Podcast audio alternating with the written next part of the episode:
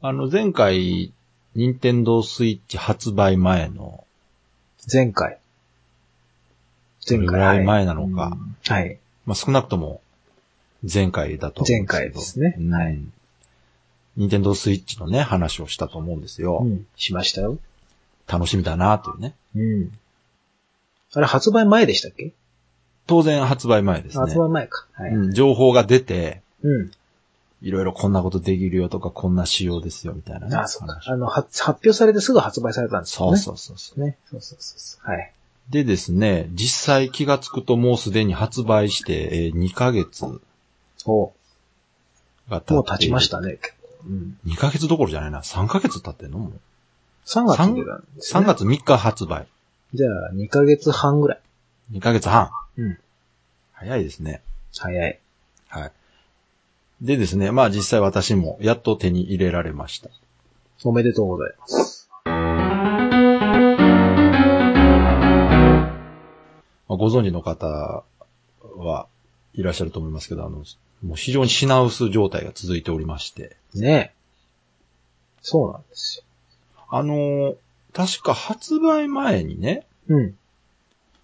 まあ最初発表があって、うん、うで、まあメディアとかでも取り上げられたんですけども、はえーまあユーザーとの温度差というかですね、メディア側は意外と冷ややかな反応が多くて、ん。ほまあ特にその時に、えーソニーから発表されてた VR の方がやっぱり華やかだったので、う。あああ、はい。れに比べるとスイッチはちょっといまいち特徴がなくて弱いんじゃないかという うーん。票が結構メディア側から出てたほい。ですよね。うん。で、まあまあ、あの、Wii U の時もこんな感じだったなと思いながらね。まあね。うん。うん。毎度ですまあ。よしょううん。まあ、しょうがないかなとうん思ったんですけど、はい。まあ実際発売されてみたらですね、えー、ひ非常に好調ということで、えー、まあ今、この収録してる現在までで、だいたい発売してから13週経ってるんですよ。ほはい。で、13週経って、まあ、毎週その、販売台数っていうのがこう、発表されるんですう。が、うんこの推移を見てもですね、えー、かなり売れていると。まあ、もう、結論から言うと最初に、今まで累計国内で85万台売れてまうす。ーん。だ2ヶ月半で85万台。すごいじゃないですか。そうですね。あのー他のハードと比べても決して、えー売れてないとは言えない。まあ、むしろ、売れているというう。ん。なんか前回、年内で200万台とか言ってたんでしたっけ出荷するって言ってそうです。年内やったかなた。なんか200万台っていう数字は覚えてるんですよ。それがいつの話だか覚えてない ですけど。あ、あのね、そうそう、年内というか200万台は用意するから、まあ、皆さんに大体行き渡るんじゃないみたいなこうん、となをんか言ってましたよね。うん言ってたんですけど、もうとんでもなくてですね、もう今の時点で確か、えー今の時点というか、1ヶ月前の時点でもう情報修正したのかな結局。おう。倍作らなあかんみたいな話になったらしくて。でですね、あの、世界的に見ても、まあ、国内だけではなくて、世界的に売れてまして、はい。えー特にヨーロッパがすごい人気だと。あ、そうなんですか。ええ、いうことで、日本の分をちょっと向こうに回してるということもあって、国内で、まあ、少なめになってるんじゃないかっていう話もあるんですが、あの、ヨーロッパでね、任天堂のハードが人気あるというのは昔からの話で、うん。どうもあの、ヨーロッパの人の感覚ってすごく日本人に近いところがあるみたいでですね、ほう。まあ、鍋さんの大好きなあの、ゾンビとか、こう、ほうえーバイオレンス的なアクションゲームが好きな北米とは違いまして、ほう。あの、ファミリー向けとか、うん。あの、可愛らしいゲームはヨーロッパでは受けるとああ、そうですか。いうことらしくてですね。で、特にその、ローンチで、えー本体と同時発売された、えーゼルダはい。の伝説、ブレスオブザワイルドうん。だかな、あれがもうヨーロッパでももうめちゃくちゃ売れてるらしくてですね。おで、実際、ゼルダの伝説のその販売本数の発表があったんですが、えーびっくりすることに本体を超えていると。ああ、なんかそれ聞きましたよ。はい。うん装着率が100%超えてるん ですよ、ゼルダって。こんなことね、聞いたことないです、今おまでか。しいでしこれね、その100%はもうわかるじゃないですか。まあ、ひ一、まあね人本体買った人が。ょ。おうんん、必ず買ったよっていうそうことですよね。うん確かどれぐらいやったかな ?100 万台に対して110万本とかそんな感じで売れてんのかな、うんうん。で、ここれが何なんだという話なんですけど、まあ厳密にはわからないんですが、推測としては、あの、限定版と通常版を2個買ってる人がいるんじゃないか。あ、そういうことなんですか。はい。スイッチ版が、その10%オーバーしてるところなんですかああ、そうそうそう、そうです、そうです。ん僕はてっきりあの Wii U 版との累計でとかではない違います。あの、スイッチだけです。あ、スイッチだけでオーバーしちゃってるんですをしてるんです。はか。い。へえ。で、何が起こってるんだって言ったら、まあその、え一人で2本以上買ってる人がいる。うん。で、えーその限定版と通常版も持っ買って、うんまあ、限定版を保管してるとか、あとは、えーと、まあ、言うたらロム版ね。あの、はいはい。 SD カード版とダウンロード版を買ってる人がいる。ああ。わざわざまあ、だから言 ったら、最初はロム版買ったけど、これやっぱダウンロード版で買おうと。まあ、気持ちはわかりますよ。僕もよくやるから。そうそうだらそういうんじゃないかという推測されてましたけど。うん。まあ、まあ、あ、何にしろその本体を超えているというのが出て、うん。ゼルダ人気恐るべしというかですねすごいっすな。で、これはだから、日本の話ではなくて、あの、海外の話なので、日本では、やっぱりあの、本体のまあ3分の1ぐらいかな、ああ、そんなもんですか。売れてるはずでうす。んで、まあ、もうちょっと細かく言うとですね、本体がその、発売され、えー3月3日に発売されてう、ん。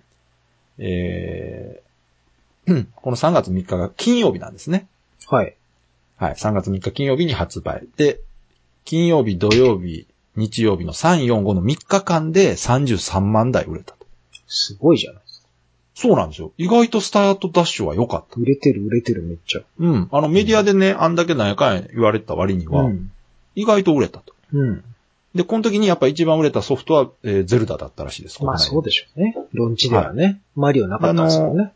そうそう、うん。で、スイッチの一番特性を生かした、まあ、ワン、ツースイッチは、まあ、そこそこ売れたうん。という感じで。で、この後ですよ。まあ、初週にね、うんゲームがまあ、売れるのは当然だとして、うんこの後まあ、だんだん下がっていくわけですが、えー次の週が6万台、うん。うん。で、その次の週が、え3週目が5万台。ほで、ここはもう、こんだけ毎週出てるんですが、毎週出た分はすぐ履けて、店頭にはもうなくなるというんうことがずっと続いてまして、で、4週目がですね、えー、8万本、8万台近く出てるとう。。ほうん。で、ここでなぜかこう急に伸びてるのはですね、あの、ちょうどその週末に、スプラトゥーン2の試写会というそのあー体験会がありまして、うん。で、おそらくこの、この体験会に駆け込みで勝った人がいいることを予測して、任天堂が多く出したのが売れたんじゃないかと。うん。それで、通常の週よりも、えー2万台多く出てると。でもこれも、ほぼ、えー消化率はもう100%の状態になってまして。で、その後また毎週ね、えー4万台から5万台の間、ずっと出荷され続けてるんですが、ほえーもう基本的に週末に、えー各店舗、えーネット販売のネットショップに入荷すしてもすぐ売れる。うでしょうね。ほぼ1日持たないという状態がずーっと続いてまして。で、この前、えー4月末にですね、うんマリオカート8デラックスっていう、うん。まあ、またこれ目玉ソフトの一つが出まして、で、この時が、えーこの週が7万6千台か。ほ売れたと。だからまあさっきのスプラトゥーン2試写会の時と同じぐらいまあ出たと。う。うん。で、ここで落ち着くかなと思ったら、この後もまあえー5万台出してまた売れてる。で、直近の先週がですね、うん2万5千台。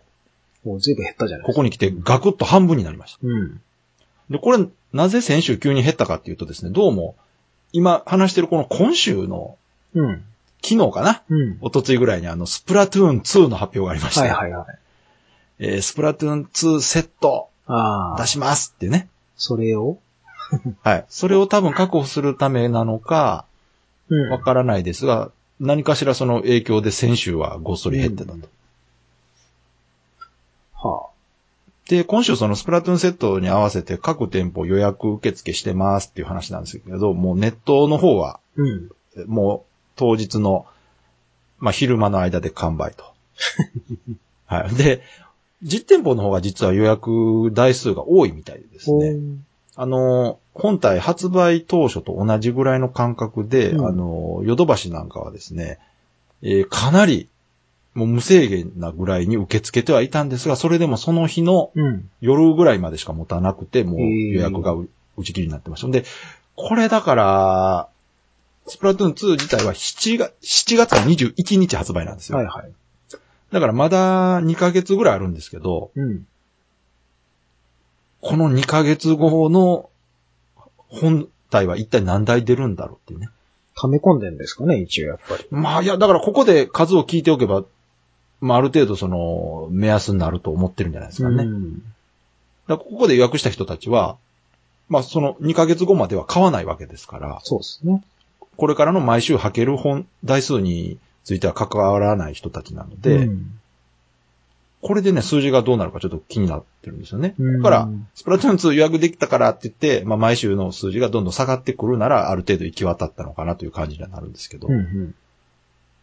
まあ何にしろね、その本当に2ヶ月半近く、本体をゲームショップや店頭で見ることがほぼないハードっていうのもなかな か珍しいなと。まあね。うん、ちょっとね、うん。ここまでなのかなって。一時あの、まあ、鍋さんは、あの、多分知らないと思いますけど、はいゲームボーイアドバンスの時がすごかったんですよ。おー、現場アドバンスのあれ、え最初のやつですかそうです。あの、折りたたみのやつ一番最初に出た時に、私今でも覚えてるんですけど、あの、デジキューブがね、まだやってたあ頃で、あー、はい。コンビニで買えるというんで、私もコンビニなら手に入るだろうっていうんで予約して買ったんですが、うん。あの時もゲームボーイアドバンスがもうほぼ品切れで手に入らないみたいな状態がすごい続いてましてう、んうん。そっか。みんながね、欲しがってたんです、あの時。えー、スイッチね。うん。あスイッチは、で、で、なぜここまで人気が出てるかってね、やっぱりその品、品薄感も影響 してるなって気はちょっとしてまして、うん。まあネットとか見てても手に入らんよとかうんい。うので、こうちょっと煽られてる感はすごくあるんです確よかね。にね。だって実際ねなん、か。うん。ソフトがやっぱまだ少ないんですよ。うん。今実際何本ぐらい出てるんですか今です ?5 か本ぐらい。本数で言うとどれぐらいかなあの、ダウンロードコンテンツは除くとですね、あの、ええほら、あの、アーケードアーカイブとかっていう昔のやつとかねあーはいはい。はい普通の、あのいわゆ辺るは除いて、純正にっていくと、えー、どれぐらいやろ ?10 本もな、10本ちょっと。うん。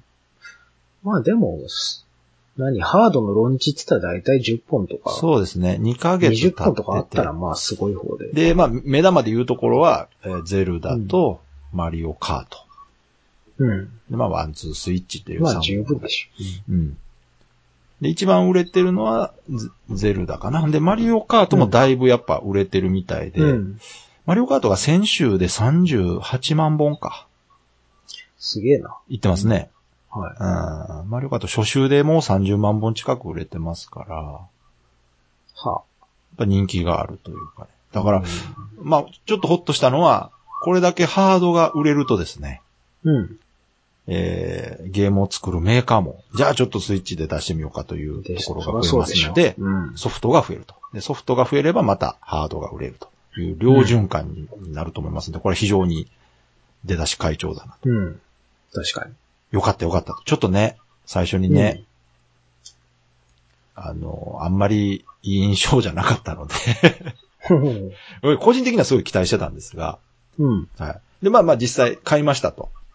はい。はい。で、手に入れて、あのー遊んだんですけども、ちなみに買ったソフトは、えーゼルダとマリオカートを買いました。で、あとワンツースイッチも買いました。はいはいはい。でね、やっぱり、 まあワンツースイッチはとりあえずもう予想とか想像した通りね、あれはミニゲーム集ですかそうです。ね。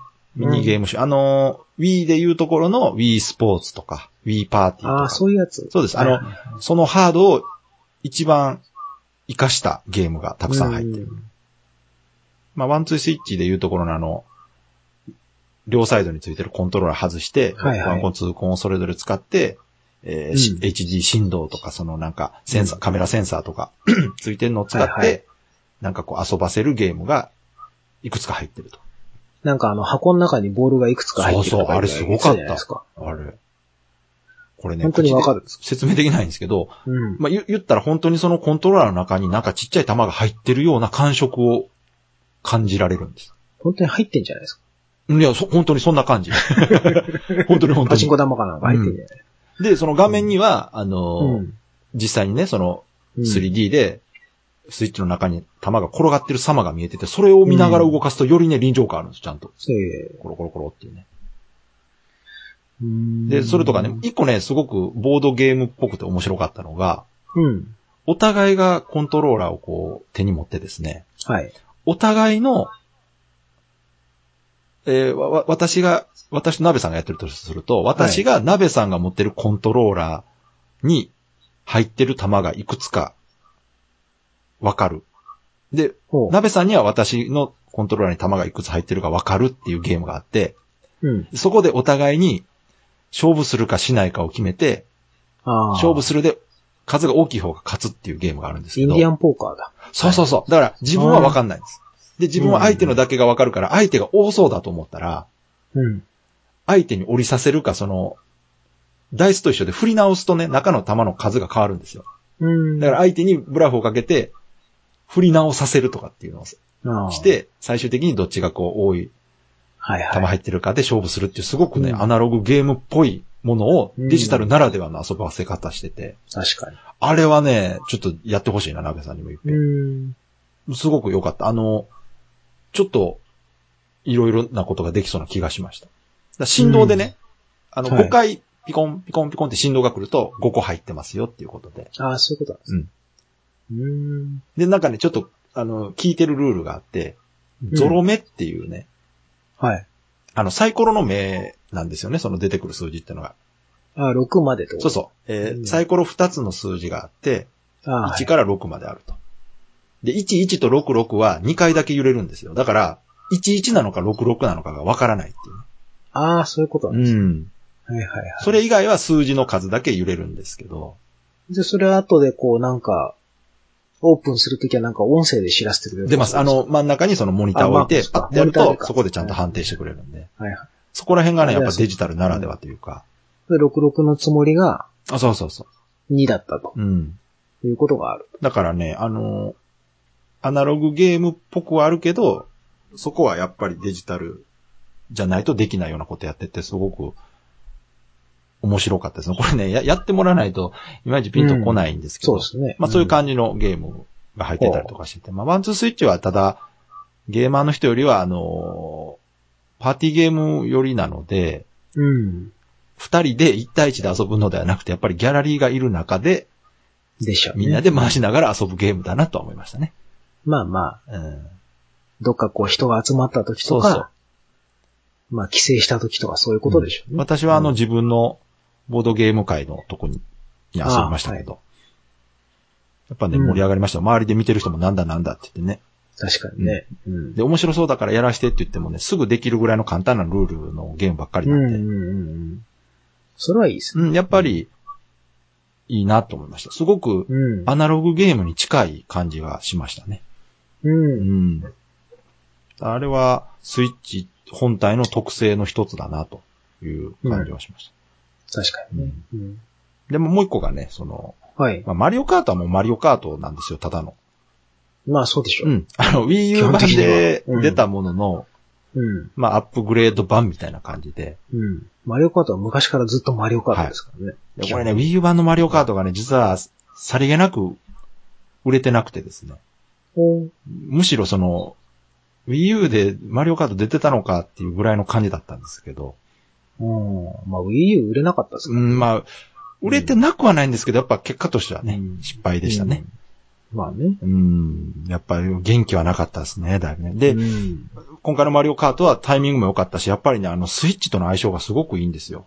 うんうん。まあ、よく宣伝されてますけど、あの、に、ね、1台だけで画面2分割にして、コントローラー外してそれぞれで2人遊べるとか。うん。で、みんなで持ち寄ったら、8台あれば8人で遊べるとか、4台あれば4人で遊べるとか、いろいろ遊び方があって。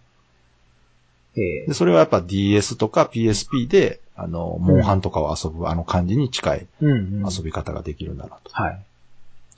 でですよ、まあ、ここまでは、その、どっちかっていうと、多人数、および、まあ、ほう持ち出して遊ぶ用のうんゲームなんですが、これでも、今考えるとロンチってちゃんとそうやって住み分けてるなと思ったのが、ゼルダはもう完全一人用なんですよ。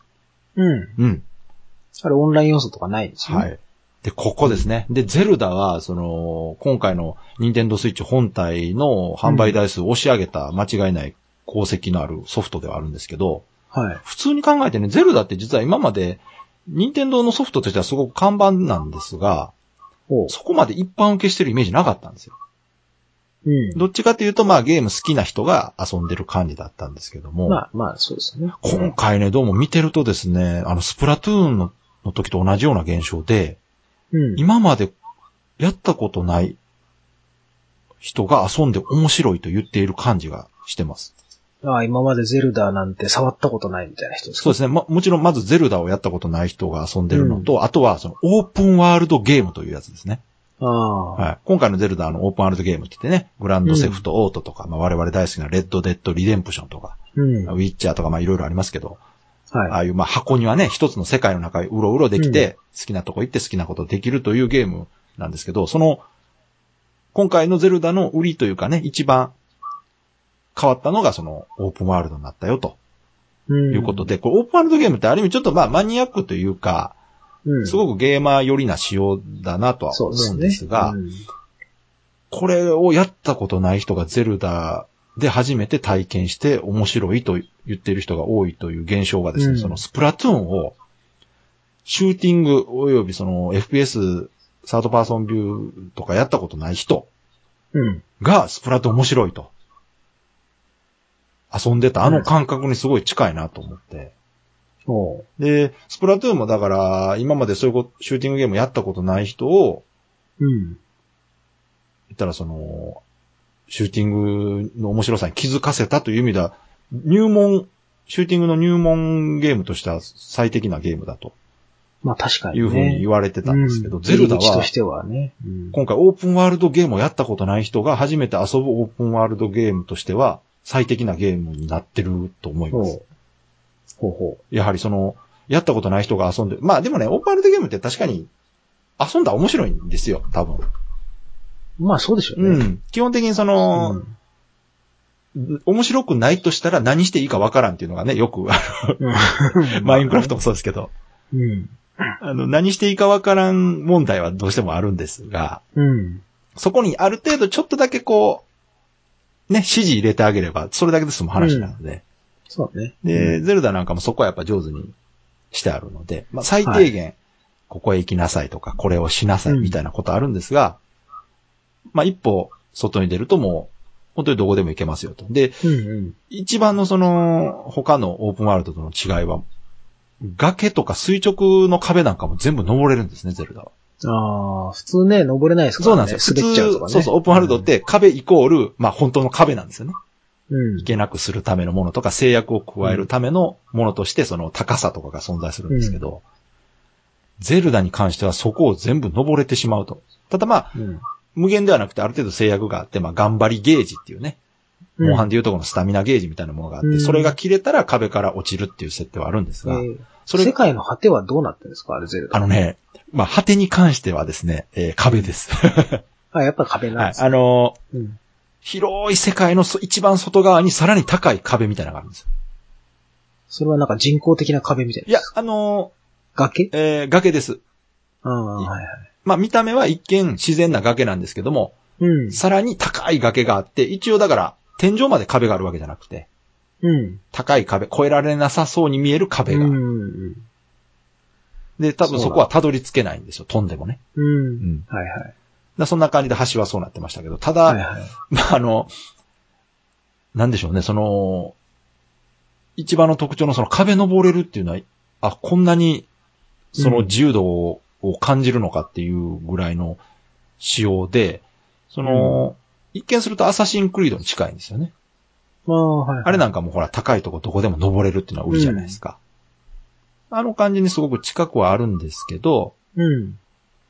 そのアサシンクリードもオープンワールドというとこまでではないんですよね。まあね。うん、ある程度の街とか、うん。まあ、人工物があるようなとこなんで。で、うんゼルダは基本自然の中なんですよ。山と崖と森とうんうんうん。海と川とみたいな。で、その自然の中をもう歩いたりとか、まあ、中盤以降はね、馬乗ったりできますけど、うん。でその自然の感じも、もうこれもね、オープンワールドやったことあるな人なら当たり前なんですけど、ちゃんとまあ時間が流れてまして、うん。朝になったら日が昇って夜になったらはい日はがい沈んでみたいなね。で、雨が降れば雷も鳴ってみたいな。うん。自然変化もあるし。はい。だから、まあ僕とか鍋さんからすると、別に今までのその海外のオープンワールドと何ら変わらないことなんまであそうすけですね。どうね。ん。まあ聞いてる限りは、まあ普通のオそうなんですープンワールドの基本を全部入れてるっていうだから感僕、じ。その話だけ聞いててやるまでは、うんまあ、ならまあやったら別に他のゲームとそんなに違いないんだろうと思って遊んだんですけど、おう遊んでみるとですね、その、まあこれもその日本人が作ってるからなのか、任天堂だからなのかわかんないですけど、やっぱりすごいしっくりくるというか、そう。その、ななんていうのかな、あの、すごく丁寧に作られててですね。で、あ、もう一個ある。あの、物理、物理演算で動いてる世界なんですよね。うん。はい。だから、高いところから物を転がせば、坂の下に転がっていくっうん。ていうことが起こる世界なんですよ。はい。で、重さとかもある世界なんで、重いものはうん水に沈むし、軽いものは浮くとうん。いう。で、風が吹いたら風に流されて飛んでいったり、物がするっていう世界の中で、あのーまあ、冒険するんですけど、うん。で、その物理演算を活かしたパズルがところどころにあってですね。ほうほで、これが多分他のオープンワールドと一番違うとこかな。う。うん。あの、他のゲームでも、その物理演算っていうのを使って表現してるゲームはあるんですけど、うん。それをがっつり使ってパズルというかそのゲームの中に落とし込んでるって、あんまないんですよ。うん。まあ、これなぜないかというと難しいんです、単純に。うん。物理演算って毎回同じ結果が出るわけじゃないんで、うん。まあ、下手するとあの、バランス崩れるというかその、ゲームにならない可能性もあるんで、例えば、どんなパズルがとか。あのーえーどういうかな、たえーパズルというかですね、例えば、えー崖の上に大きな岩が置いてあってですね、はい。で、下に、まあ、雑魚的のゴブリンが、なんか集まってる集落みたいなところ。はいはい。で、そこにまあ、一番わかりやすいのはそこに、リンクが岩を押して転がして、うん。ゴロゴロゴロっと落として当てると、そのゴブリンたちをまとめて倒せる。はい。とか、そういうことができるように、まあ、それはもうわざとそういう配置で置いてあるんで、うん。まあ、ちょっと見れば、あ、これは攻撃するために使うんだな、とかっていうふうにわかるんですけど、で、これはまあ、表向きのその世界に置いてあるもんなんですけども、はい。でそれ以外にその、祠っていうものが世界中にありまして、で、これ祠ってまあダンジョンなんですね、言うたら。うん。うん。で、その中に入ると、えー、まあパズル、その物理パズルがいっぱい置いてあるわけですよ。おう。で、それをクリアすることでもらえるポイントを使って体力を増やしたりとか、ああさっき言ったあの、頑張りゲージを増やして、えーうんリンクを強化していくという感じになってた。で、その中のパズルはもう、あれですわ。だから、えー、は、はかりがあって、そこの片っぽにこう、重りを乗せて釣り合わせたら、えああー扉が開くとか。よくあるやつ。そうそうそう。あのー、うんパッと見て、これこうしたらこうなるかなって考えさせて、それを実際やらせて、あ、うまくいった、楽しいっていう風に感じさせる、まあ、ゲームがいっぱいあると。うん。で、中にはその、例えば、枯葉がね、わーっとこう巻いてあって、なんだろうと思ったら、それに火をつけると枯葉がわっと燃えて、うんその、後ろから隠し扉が出てくるとか。ああ。うん。あの、火とかその、もう物理演算なので、うん。だから草生えてるとこに火つけるとわーっと炎症したりとか、うんうんうん。うん。で、その火を燃やすことで上昇気流っていうのが発生するんですよ。ああ、はいす。ると、あの、リンクって、最初の装備であの、何やったかなパラセールっていうのかなあの、うんナウシカでいうとこのメーベみたいなやつこう持ってて、はい。あのメーベは上に乗りますけど、あの、頭の上に掲げるメーベみたいなやつ持ってて、ああ、はうい。んぶら下がる感じのやつ。そうそうそはい。で、それで、あの、高いとこから飛び降りたらふわーっとこう飛んでいけるああっはていはうはアイテムがあるんですけど、で、うん炎で上昇気流出すと、炎の上でそれをかざすとですね、飛んでいくわけですよ、ビュー。まあ、上にね。そうそうそううんで、それを使って、まあ、い普段行けないようなところに行ったりとか、うん。そこら辺もその、好き勝手にできるわけですね。うん。だから、極端な話、その始まった途端にラスボスを倒せるらしいんですよ。なんかね、それは聞きました、ね。これそれ聞いていい なそうそう。。これ、ナベさうんん、すごいことってわかるでしょこれ、どういうことか。ねうん。ふ普通。いや、そのほら、そうそうそう。始まった瞬間に、ラスボスの城が見えてるのは、まあドラクエでもある。ありましたね。うん、ありました。ただ、いけないでしょそうですね。あれは、あくまでも演出としてね、うんね目的地だよという感じで出してますから。とか、まあ行っちゃうとほら、ゲームになんないから。そうです。そうなんです よ。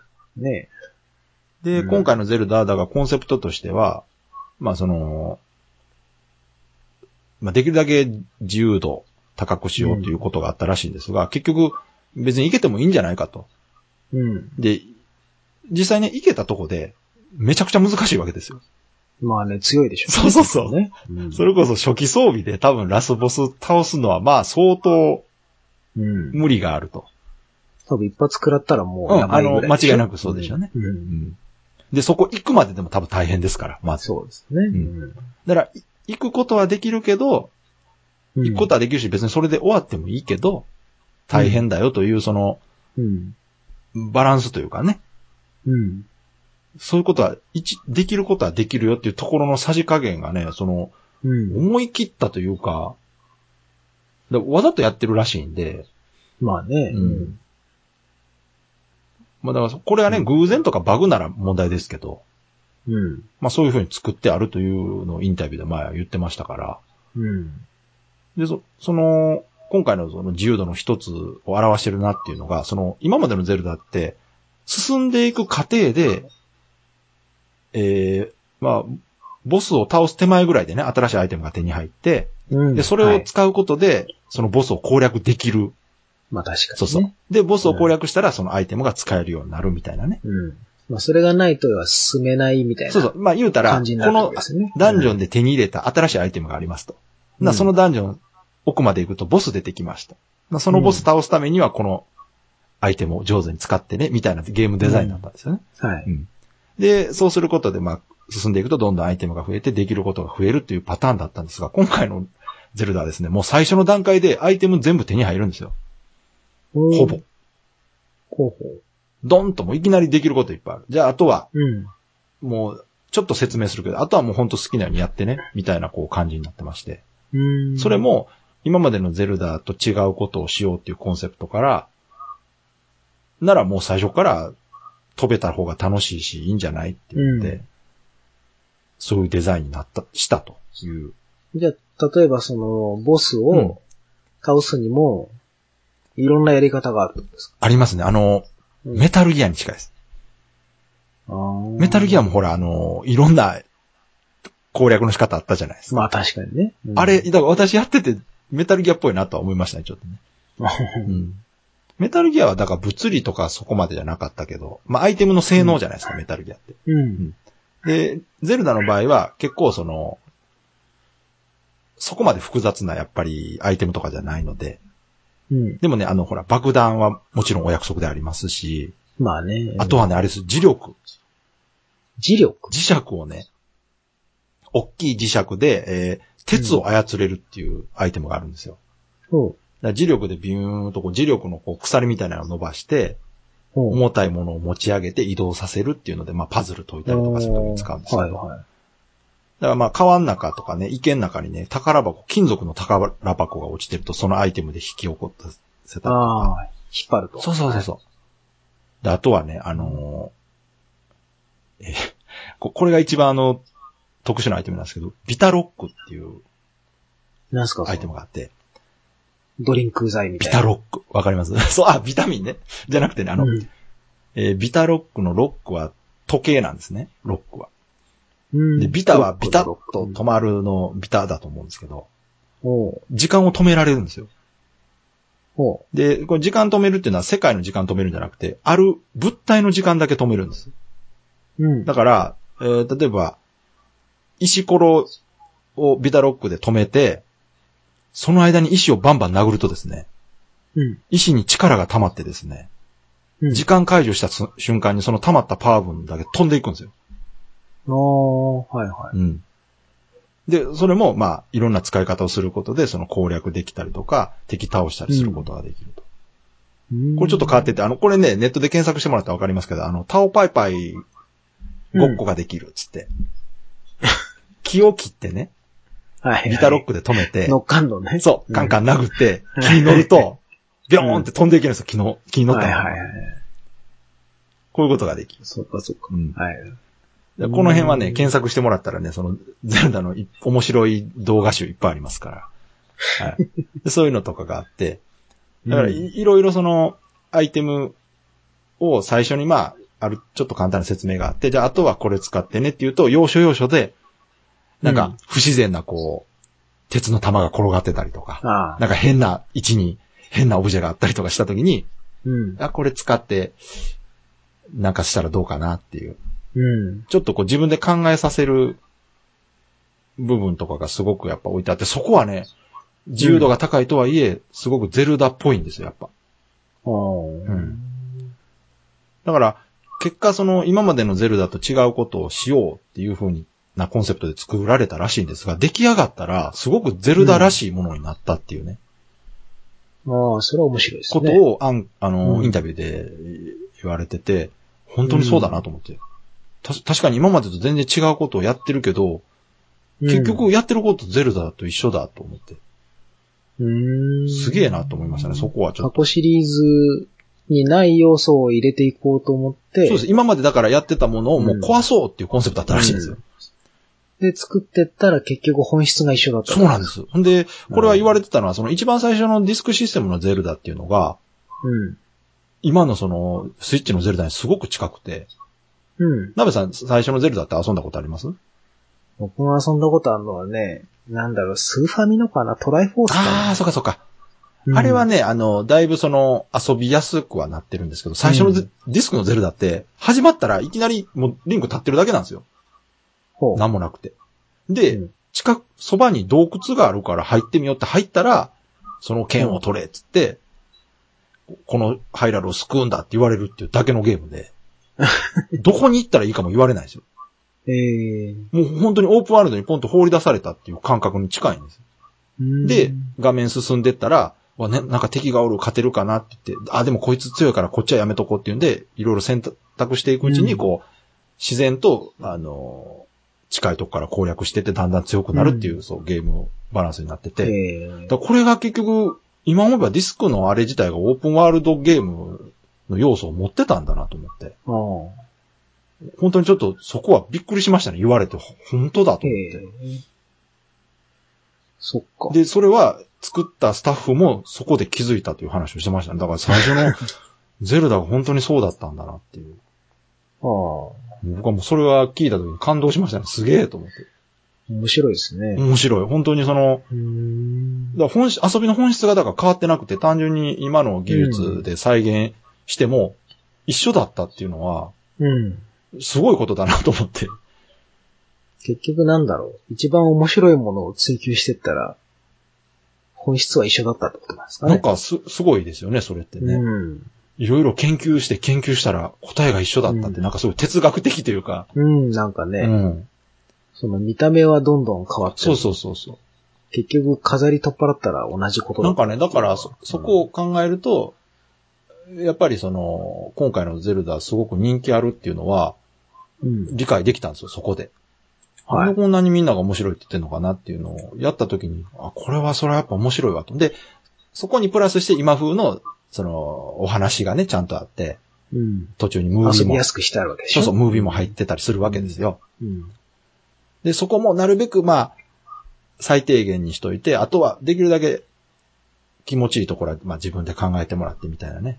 配分がね、うんほんとすごく丁寧に作られてるというか、まあここ最近のその、ロールプレイングゲームの中でも出色の出来だなとそう。いう感じ。まあ鍋さんも本当機会があればね、遊んでほしいとこではあるんですが。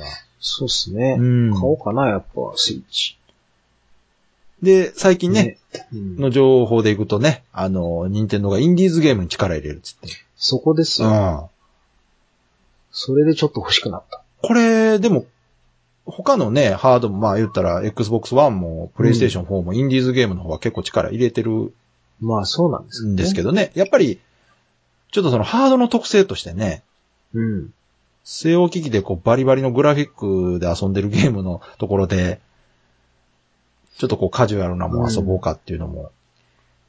なんかスイッチのイメージうん。が、僕の中ではおもちゃの延長なんですよ。間違ってないと思いますよ、それは。ねうん。で、ソニーとかマイクロソフトが作ってるのはゲーム機なんですうよ。んうんうん。で、インディーゲーってなんかどっちかっていうとやっぱりその、おもちゃの延長みたいな感わかじりまのす。はところで遊びたい感はあるい。し、あとまあ、なんかあんまりローカライズされてないのが多くて。うんうんうんでまあ、任天堂がね、やってくれるんだったらまあ間違いないだろうん。うし。そうですね。っていうので、そのラインナップ見てたら、ああ、これはローカライズしてほしかったなっていうのが結構あったんで。その、本体のうん特性とインディーズゲームの相性がすごくいいですよね、なんか。うん、いいと思うんですよ。どこでもこう遊べるというか、うんて大きいテレビ画面じゃなくてもね、そうそあうの、モニターだけでちょっと遊ぶにも向いてるようなゲーム多いですからね、インディーズゲーム。そうなるとね、欲しくなってきちゃうんですよね。でも、だから幅広いうん。層にというか、その据え置き機のいいとこと、携帯機のいいとこ、まあ、兼ね備えたっていうハードとしては、だから、鍋さんって携帯ゲーム機はあんま好きじゃないじゃないですか。基本的にやんないです、ねうんそうそうそうそううん。でも、うんスイッチはまあ、携帯ゲーム機ではあるけども、別に据え置きとしても遊べるという、その特性のおかげで。多分外には持ってかないと思うんですけ ど、でもまあ、なんだろう、ちょっと遊ぶみたいな。そうですよね。だから、うんあ、の、いっぺんね、ほんまね、家で使ってもらったらすごい便利なのわかりますよ。うん、あの、ドックからピッと外したらすぐ遊べて、ねで、戻したらまたテレビに映りますからね。あれほんとすごいなと思いました。やってて。それいいなうん。だから、家でね、まあ、鍋さんとこは大丈夫かもしれないですけど、例えば奥さんがこう、ちょっとテレビ見たいからゲームやめてって言われた時、うパッと抜くとね、はいはい。そのまま、あの、手元で続きができるっていうのは、これはお子さんがいる家とかでもすごいいいんじゃないかなと。確かにね。ね、昔 Wii U 出た時うんにゲームパッドに画面ついてるから同じようなことできるのかなと思ったら意外とできなかっそうた。そうそうそう。それがね、できなかったじゃないですか。できなかったソフトにやったし、あんまりできなかそっう、たでです、きね。そうなのにできなかったんですよ。なんでっていう。あれは、だから、だからでも Wii U があったからスイッチできたかなっていう気もするんまあで。確かにね、う Wii、Wii U と来てのスイッチなんでしょうけど、まあだから、スイッチね。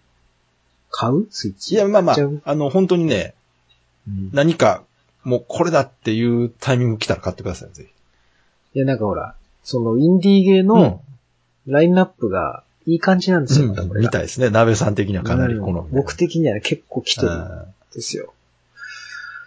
で、ちゃんと日本語でローカライズするっていうことですよね、あれ。いや、どうかな。その、ローカライズの件はちょっと怪しいけどな。ローカライズしないんだよ、別に。 一緒になっちゃうんですけど。それ、どうかな。まあででもも、どうやろうかな、それ。手元でちょいちょいっとできるのはいいな。確かにね。うん。ローカライズはでもししてほしいですね。任天堂で出す任な天ら。堂が国内で販売するっていうんだから、ローカライズしないわけはないと思うんですよね。そうか。ローカラ任イズ天堂だって英語のゲーム出さないでしょ。うーん、確かにね。どう考えても。ローカライズって意外と大変やからないやいや。まあ、してほしいですそよ。こはやってくんないと思う。それじゃ別に海外ストアで買うのと一緒じゃんそうですね。うん。確かにね。あのね、スネークパスっていうあ、見ました。鍋さんおすすめのやつね。蛇がくねくねくねくねあれ、あれ物理芸ですよね。あれ物理、なんかすごいエンジン使ってんあだれ、と思うんあでれすけど。面白いですね、あれでも。あ、あれってうん考えそうですけど、実現するのめっちゃ大変そうじゃないですか。またね、すごい操作しづらいんだ、あれ。あれってどうやって操作ししてるんですかあれあれはまあ単純に、えーっとね、左スティックを上にやると前に進むんですけど、ラジコン操作なんや。えーっとね、ただ、蛇だから確かね、スティック、右スティックで左右に体を振らないと前に進まないんじゃなかったっけええそんな難蛇っしていほのら、まっすぐに進要めないすじるゃに蛇ないですか。行しないと進めないんうでん、すか。蛇行しないとスピードが出ないでしょ、蛇って。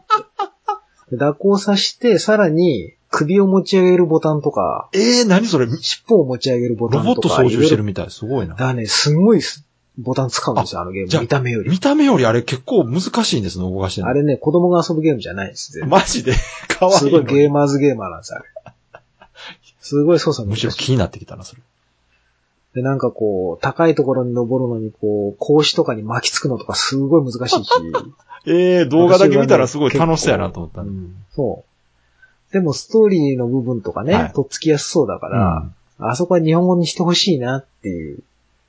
日本語にしたら売れんのになーって思ってたら、えー、出すんかないや、なんか一応ラインナップに入ってたから多分日本語いや、化すそるのんでしょうねローカライズの件は確かにはっきりしてないなと思って。うん。ああいうゲームはね、ちょっと、なんかいかにも任天堂っぽうんい確かにね。感じね、するじゃないですか。うんうんうんうん。だから、ああいうのと、あとライムとかもね。でも、まあまあでも、それだけでも、やっぱ、か、本体ごと買うとなると、鍋さん的には、ま、なかなかまだ踏ん切りがつかないね。うん。うんでもまあほら、買うとなったら買っちゃうらまあ確かにねいいんですけど、気がついたら買ってた。でその辺がちゃんと日本語で、ローカライズされたインディーゲーがポコポコ出てくるんだったら、もうそれ専用機として買いますから。いやー、た確かにそういう、それ、それのね、そこに価値見出す人なら、それでも買ってもいいかもしれないですね。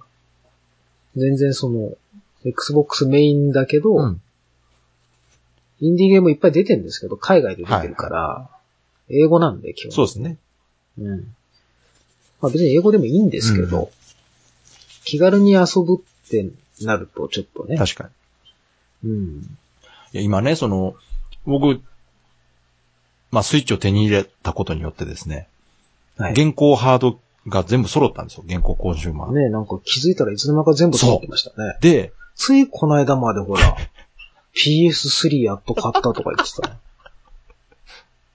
揃っちゃいました。はい。で、このラジオ始めた頃、なんか、あ、そうですよ。あの時、プレス4も持ってなかったの。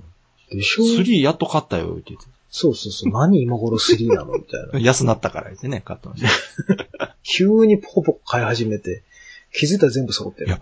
でね、その、自分でもびっくりしてるのが、その、今までも、まあ、大体3ハードそれぞれ揃うわけですよ。プレステ、サタうんまあねーうン、んえはいはいー、64はい。とかキューブとか。で、うん。その、大体3ハードが、まあ、出てるんですけど、3ハードがね、同時に動いてることってほぼなかったんですけど、ああ、今ね、これ動いてますね。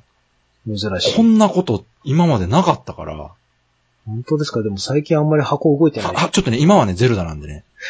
拘束時間がね、やっぱ、まあ、しょうがなで、いです。ゼルダの前はもうずっと箱やってたんですよ。まあ、ずっとやってましフたね。ァー確かクライトだって、ジャストコーズやってもうずっと、あれだけで多分100時間以上遊んでますから。 うん。うんにそうね、ずっとやってんなと思って見てたんですオープンワールドゲーム3つはしごしてますからね、今。けどね。やりすぎでしょ。でそうそうで、で、プレステ4は僕あの、アマゾンプライムとかで映画見たりしてますから。あ、そっちなの。うん、そうそう そう。すごい今、ゲームハードフル稼働しててですね、うん。幸せすぎ て、こんな、大人になってこんなゲーム遊べると大人って素晴らしいなと思って。子供の頃の反動ですかいやいや、子供の頃も遊んでたんですけ ど、あ、遊んでんのかい反動というか遊んでんのもかういほぼそのままシフ シフトしてるというか、ね、まあ、そっか。いいじゃないですか。最近ほら、ネオジオのアーケードもいっぱい移植されてるねえ、し。あれなんかスイッチがね、もう半分ネオジオみたいになってきてて、今。まあね、あれ、各機種で出てるんですよね、あれ。各機種ネオジオ。あれ全部出てないんですか箱は出てるから。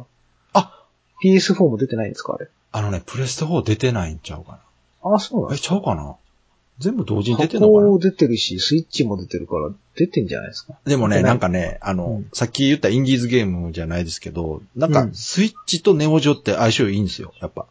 うん、どうして。も、あの、オーバースペックな気がしてね、プレステ4で今更ネオジオ遊ぶっていう。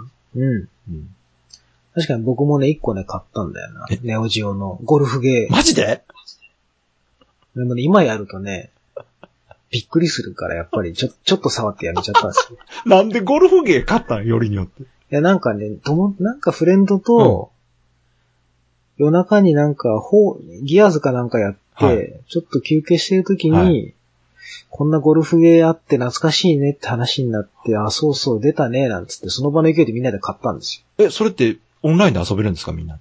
ダウンロードで買ったんですけど、オンラインで遊んでない気がする。どういうことよなんか遊ぶ前にもうやめた気がする。うん。もう勢いこれでは買っ懐た。かしいね、みたいな。衝動買い。そう。あ、クレジット入れるボタンがあるね、なんて、そんな話して終わっあ、たあります、そうそう。あの、ネオジオはね、基本クレジットがうんついてるんで。意味わからんね、つそうっそうて、そのまま封印した記憶がある。すごいな、なんか、ネット、ダウンロードゲームを衝動買いするってもうなんか本当デジタル世代の申し子みたいな、本当ね。ね、感じですよね。そうそう、それだけ買った。はい。もうね、ゲーム名も忘れちゃった。えー、何やったかなありましたねパッ。と見ればあったあったうんなんかね、あの、ゴルフゲー。これ聞いてる人多分、あれあれって言ってんやろな。